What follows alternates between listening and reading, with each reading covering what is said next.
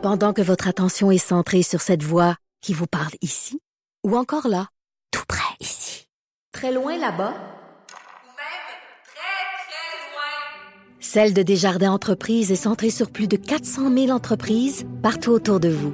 Depuis plus de 120 ans, nos équipes dédiées accompagnent les entrepreneurs d'ici à chaque étape pour qu'ils puissent rester centrés sur ce qui compte, la croissance de leur entreprise. numérique.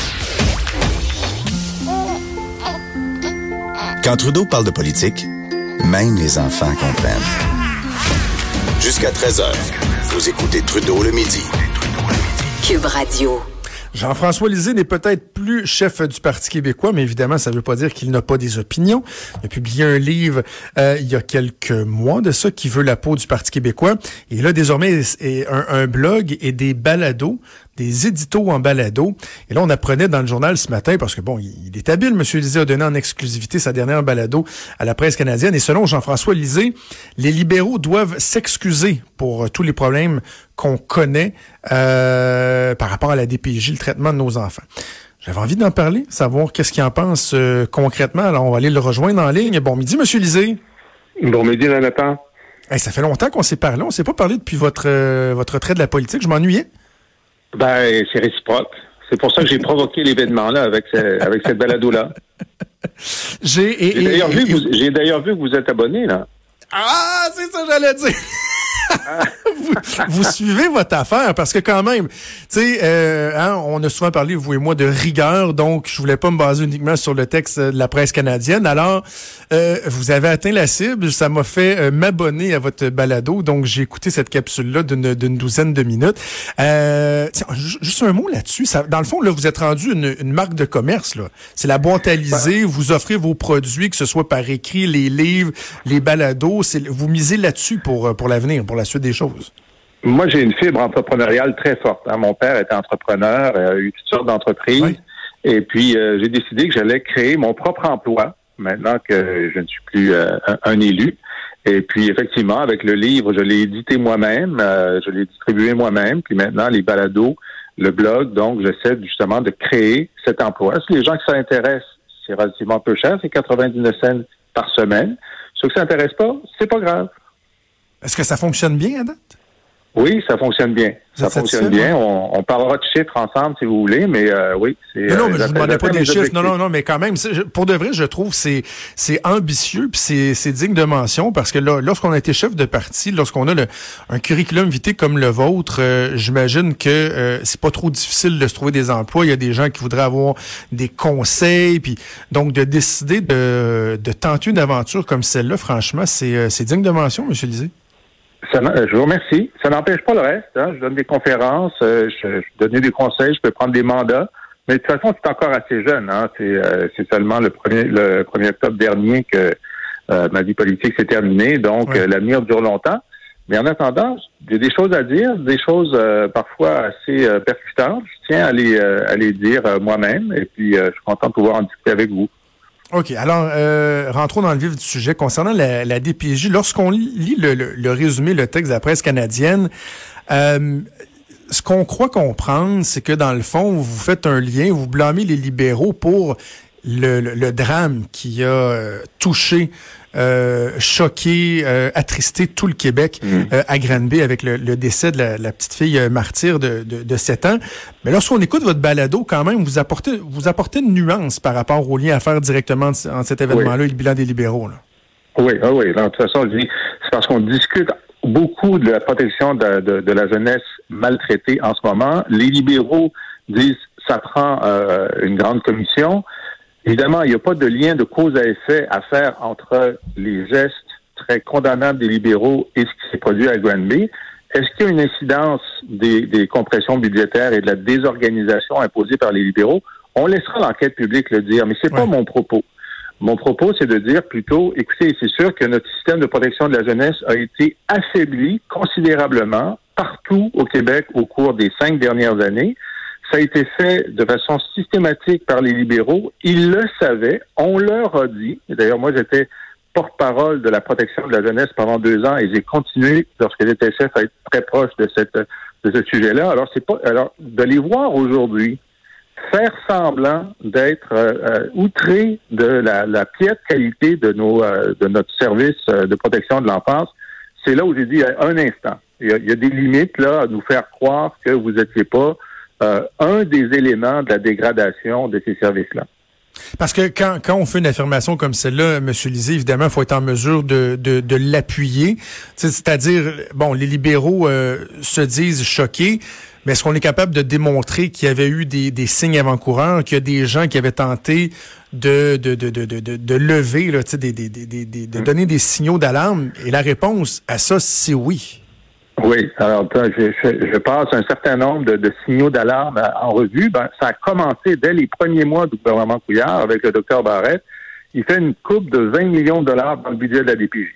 Une première coupe immédiatement, tous les directeurs régionaux de la DPJ font ce qu'ils ne font jamais, une conférence de presse pour dire que c'est très dangereux, que déjà, ils trouvaient qu'il n'y avait pas assez de budget et que là, ils vont en avoir encore moins, d'autant que, disent-ils, le nombre de signalements augmente. Alors, vous coupez nos budgets, mais le nombre de signalements augmente. La réaction de M. Barrette, ça a été de, de, de, de faire disparaître leur association qui était soutenue par l'État ils ont hmm. perdu la capacité de, se réunir puis de, participer au débat. Et ensuite, ce qu'ils ont fait, c'est que la DPJ, quand euh, René Lévesque l'avait créée il y a 30 ans, c'était euh, une, organisation indépendante avec ses directions, sa direction nationale, euh, qui n'était pas qui n'était pas assujettie au reste du ministère de la Santé. Madame. Barrette, dans sa grande réforme, il a décidé de fusionner tout ça. Nous, on s'est battu contre Diane Lamar et moi en commission parlementaire, amendement après amendement. Les gens de la DPJ sont venus dire laissez-nous notre autonomie parce que sinon on va perdre l'expertise. Ils nous ont pas écoutés. Ils ont fusionné ça. Il y a eu une perte d'expertise importante. Et dès l'année suivante, il y a eu des signaux euh, de, que cette perte d'expertise avait des conséquences. Euh, le gouvernement, vous vous souvenez, il y a eu euh, cette crise des fugueuses à Laval. Ben oui, ben oui. Et, j'écoutais votre balado, puis je me disais, et, et je, je, vais vous poser une question là-dessus dans quelques instants, là, mais sur notre mémoire collective, là, sur le, le mm. fait qu'on on oublie vite, les fugueuses de Laval, ça avait fait énormément réagir. On s'était posé beaucoup de questions. Ça, c'était un signe qui était, qui était assez évident et assez inquiétant. C'est ça. Alors, les centres de protection de la jeunesse, c'est sûr que dans le débat sur la DPJ, il y a un débat sur les règles, la façon d'intervenir. Et euh, le gouvernement demande à André Lebon, qui est un spécialiste, de faire un rapport sur le problème des fugues. Il fait un excellent rapport, mais il parle de toutes sortes de choses. Il fait toutes sortes de recommandations. Barrer les portes, faut pas les barrer, puis euh, comment faire l'intervention intensive, sur quelle période de temps, etc. Mais à un moment donné, il dit, écoutez, de toute façon, on peut pas penser euh, à dire correctement sur les fugues s'il y a fugue des budgets et fugue de l'expertise. Hein. Et il dit que la réforme de la santé a euh, contribué à euh, aggraver le problème. Ça qu'il y a eu le bon qui a dit ça. Qu'est-ce qu'a fait le gouvernement? Puis moi, j'étais là, je te faisais des points de presse en disant, vous voyez là, il faut qu'ils remettent le 20 millions, il faut qu'ils redonnent l'autonomie. Le gouvernement a appliqué certaines des recommandations sur les portes barrées et tout ça, mais sur les questions financières, ils n'ont pas bougé. Puis ensuite, il y a une juge, une juge de la Cour du Québec, sur un cas en Montérégie, qui a dit qu'un enfant n'avait pas eu le, suivi nécessaire à cause de la réforme Barrette et de la perte d'expertise. Alors, ils le savent, là, on a dit ça constamment pendant les quatre ans de gouvernement Couillard qu'ils étaient en train de dégrader le système de la. Et là, euh, une de vos conclusions, un des constats que vous apportez, c'est que les libéraux, dans le fond, devraient carrément éviter, euh, devraient être interdits même, je pense, vous dites, de, de, de s'exprimer, de commenter sur les débats de la DPJ, étant donné qu'ils étaient euh, au pouvoir pendant 15 ans. Dans le fond, vous dites, si vous avez été assis autour de la table du Conseil des ministres, même si vous n'étiez pas titulaire de ce portefeuille-là, vous devriez vous abstenir de le, le, commenter parce que vous étiez là lorsque des décisions ont été prises qui ont eu certains impacts. C'est ça. Alors, je fais des recommandations sur la DPJ, mais je dis, bon, sur les libéraux, écoutez, bon, d'abord, arrêtez là, de faire semblant d'être choqués de ce qui se passe.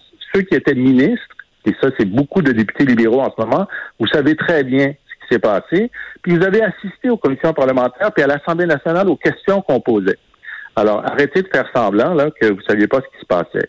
Je vous suggère, faites ce que vous voulez, là, mais si vous voulez avoir de la crédibilité, que la personne qui soit sur le dossier, euh, le, le, ou la députée du Parti libéral ne soit pas un ancien ministre. T'sais? Et puis dire, en tout cas, moi, j'étais pas là, j'ai pas, j'ai pas pris ces décisions-là. Donc, je leur conseille amicalement, si vous voulez avoir de la crédibilité, mettez pas quelqu'un là qui a été euh, solidaire des mauvaises décisions. Je vous pose, euh, je pose une colle. Euh, à la fin des années 90, il y a eu les, les, les, les fameuses mises à la retraite d'infirmières, de médecins, de techniciens pour arriver à l'équilibre zéro. Ça fait mal au système de santé. Et là, lorsque les libéraux ont pris le pouvoir, ben eux étaient bon, étaient questionnés sur le système de santé. Eux répliquaient toujours que on subissait encore les contre-coups de ces, ces démarches-là. Pensez-vous que, par exemple, au Parti québécois, tous les gens qui avaient été autour de la table du Conseil des ministres à cette époque-là auraient dû s'abstenir de poser des questions sur le système de santé une fois rendu dans l'opposition? Est-ce que, je, je comprends la, la, logique, mais est-ce que c'est, est-ce que c'est faisable? C'est-tu quelque chose de, de, de crédible? C'est une bonne question, mais je pense que là, le coup de semence que je voulais donner, c'est de dire, bon, euh, comme vous, comme vous l'avez dit tout à l'heure, Jonathan, les gens n'ont pas la mémoire longue. J'ai voulu rafraîchir la mémoire des gens mm. sur la responsabilité des libéraux. Bon, maintenant que pour certains, ceux qui suivent, ceux qui écoutent votre émission ou qui, qui écoutent ma balado, la, la, la, mémoire est rafraîchie. Maintenant, ça, ça remet en perspective ce que les libéraux ont à dire. Ils ont une crédibilité à construire comme le Parti québécois avait une crédibilité à reconstruire après les départs à la retraite volontaires. Hein. Moi, j'étais là, j'étais conseiller, M. Bouchard, et on a été complètement débordé par le nombre beaucoup plus grand qu'on le pensait de départs volontaires à la retraite. Et d'ailleurs, dans notre juste pour vous dire la, petite histoire, moi j'étais dans la pièce de négociation lorsque le ministre de la Santé essayait de convaincre les infirmières que ce serait euh, un départ à la retraite euh, euh, ciblé seulement dans certains secteurs. Puis les infirmières ont dit non, non, non, il faut que ça soit total pour tout le monde parce qu'il y avait une partie d'argent du, euh, du, du, fonds de pension syndical qui était utilisé pour financer euh, les départs à la retraite. Donc, ils avaient leur mot à dire. C'est qu'ils ont dit non, il faut que ça soit total, mais inquiétez-vous pas, il n'y en a pas tant que ça qui vont partir. À partir du moment où le, le, l'offre a été faite, là, ça a dépassé. Euh, puis de toute façon, probablement, on a fait des calculs par la suite, probablement qu'on n'a pas économisé d'argent du tout avec cette opération-là parce qu'il y a eu trop de départs. Alors, c'est une mauvaise évaluation des choses. Le PQ a été sanctionné pour ça pendant des années. Puis même, écoutez, même les libéraux, 15 ans plus tard, nous le remettaient sur le nez alors qu'on discutait de la réforme Barrette. Donc, ça laisse une trace. Donc, je pense qu'on a payé pour. Mais il est normal que lorsqu'on pose des gestes, et dans ce cas-là, c'était un geste de bonne foi qui a, qui a été débordé, c'est pas la même chose que le geste, les gestes posait, je pense, enfin c'est mon opinion, euh, ouais. qui ont été posés, alors que tout le monde immédiatement ont dit que c'était pas une bonne chose à faire. OK. Le temps file, je veux vous entendre sur les solutions. Vous l'avez mentionné tantôt que euh, dans votre balado, vous parlez de, de solutions. Euh, en gros, vous suggérez quoi? Bon, d'abord, euh, rétablir les budgets, euh, faire une, une, réelle évaluation de qu'est-ce que c'est un budget optimal pour euh, pour la DPJ. Puis on sait que la clé de l'accompagnement des enfants maltraités, c'est qu'ils aient devant eux un interlocuteur, on appelle ça un intervenant, qui ne change pas parce qu'il faut construire la confiance. En ce moment, là, un enfant peut avoir deux, trois, quatre intervenants de suite en dedans trois ou quatre ans. C'est beaucoup les, les, les problèmes budgétaires qui causent ça. Donc, dire c'est quoi la base budgétaire que ça, prendrait, puis ensuite indexer cette base-là sur l'augmentation des signalements, pas sur l'inflation, pas sur euh, le taux de croissance. Si les signalements augmentent, le budget doit augmenter, on ne doit pas se poser de questions. Redonner à la TPJ son indépendance euh, au sein du ministère de la Santé, et je pense que la personne qui devrait porter les dossiers de la jeunesse, ce serait un, un, un, le ministre ou la ministre d'un grand ministère de la jeunesse qui aurait les garderies, l'enseignement primaire et secondaire et la protection de la jeunesse. Et là, on aurait hmm. autour de la table du Conseil un ministre très fort dont c'est euh, une des tâches de défendre la protection de la jeunesse et finalement avoir au bureau du premier ministre un responsable de l'ensemble des, des, dossiers jeunesse. Et ce que Camille Bouchard nous avait proposé, puis nous on avait pris cet engagement-là en campagne, une politique nationale de la bienveillance envers l'enfant, contre la hmm. maltraitance puis se donner des objectifs sur quatre ans, sur huit ans, en faire une mobilisation générale pour faire reculer la maltraitance partout au Québec. J'ai envie de dire, on a mis Camille Bouchard euh, au monde, on devrait peut-être l'écouter. Hein. Quelle, quelle référence, quelle sommité en la matière. Il a, il a, il a dédié une, une, grande partie de sa vie à ça, à la protection et au, bien-être des enfants. Hein. Exact, exact. Et puis, euh, il n'a jamais arrêté de, de mener ce combat-là, de, de, proposer des choses ancrées dans une connaissance de euh, la réalité sur le terrain psychosocial. Il a été celui qui nous a convaincus avec M. Bouchard de créer les garderies à Bakou. Euh, et une partie de la politique familiale vient des travaux de Camille Bouchard. Il a 70 ans, il est encore fringant, euh, il, est, il, est, disponible. Il va y avoir une commission bientôt. Ça, c'est une bonne chose. Il y a une commission sur, euh, sur l'enfance. Je pense que Camille Bouchard devrait être mis en contribution. Très intéressant. Euh, dites-moi en terminant, est-ce que là, vous vous prononcez sur des éléments du, du, gouvernement, mais lorsque ça va toucher le Parti québécois, la course à la chefferie, tout ça, allez-vous vous garder une petite gêne ou... Euh, oui, ben ça, c'est sûr que comme ancien chef, euh, je vais rester neutre dans la course, euh, la course au leadership. Euh, j'ai j'ai donné des éléments, j'ai participé à la réflexion sur l'avenir du PQ dans mon ouvrage qui veut la peau du Parti québécois. Je vais probablement continuer à le faire sur sur les principes, sur euh, mais je suis en soutien. Moi, je suis un souverainiste en soutien. Euh, je trouve que Pascal Bérubé travaille très bien. Le Bloc québécois, à l'automne, ça va être très important ce qui va se passer euh, au moment de l'élection sur euh, le rebond du, du, Bloc. Alors, je suis pas, je fais pas semblant là d'être un, un, conseiller, pas un conseiller ou un, un, un, critique détaché. Je suis un indépendantiste militant. C'est ma famille politique. Mais j'ai de l'expérience, j'ai fait des choses, je connais des choses. Je vais mettre mes opinions à contribution et contribuer au débat public. Monsieur Lisée, lorsque vous étiez chef euh, de l'opposition, vous m'avez déjà envoyé une carte de Noël disant que j'étais votre Trudeau préféré. Là, vous êtes plus chef, mais j'ai acheté votre livre numérique. Je me suis abonné à la balado. Je vais te avoir une carte de Noël. c'est certain. C'est certain. Parce que l'autre Trudeau, là, lui, il pas abonné. Ouais. Fait que, euh, non, je pense que vous êtes, vous êtes loin en avance dans, dans la famille Trudeau. Ça, c'est parce que la compétition est pas forte. Jean-François Lisée, euh, on invite les gens à s'abonner à votre, votre balado, à suivre euh, la boîte à Lisée pour vos blogs, vos réflexions, acheter vos livres. Bonne chance pour l'entreprise, puis merci de, de, de m'avoir parlé. On, on remet ça bientôt. On remet ça bientôt. Merci.